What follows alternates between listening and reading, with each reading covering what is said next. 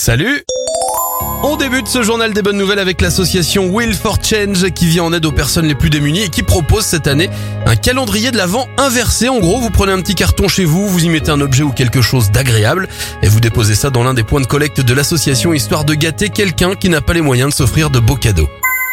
Deux étudiants de la Washington State University ont inventé des gants intelligents qui transforment la langue des signes en langage audible.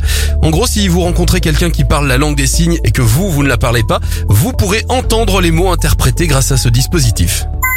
Et enfin, du rire au ciné, aujourd'hui avec la sortie des Tuches 4 avec Jean-Paul Rouve, Isabelle Nanty et Michel Blanc. Après avoir démissionné de son poste de président de la République, Jeff et sa famille sont heureux de retrouver leur village de Bouzol et leur nouvelle mission, c'est de renouer les liens avec une partie de la famille avec qui ils étaient fâchés. Ça promet.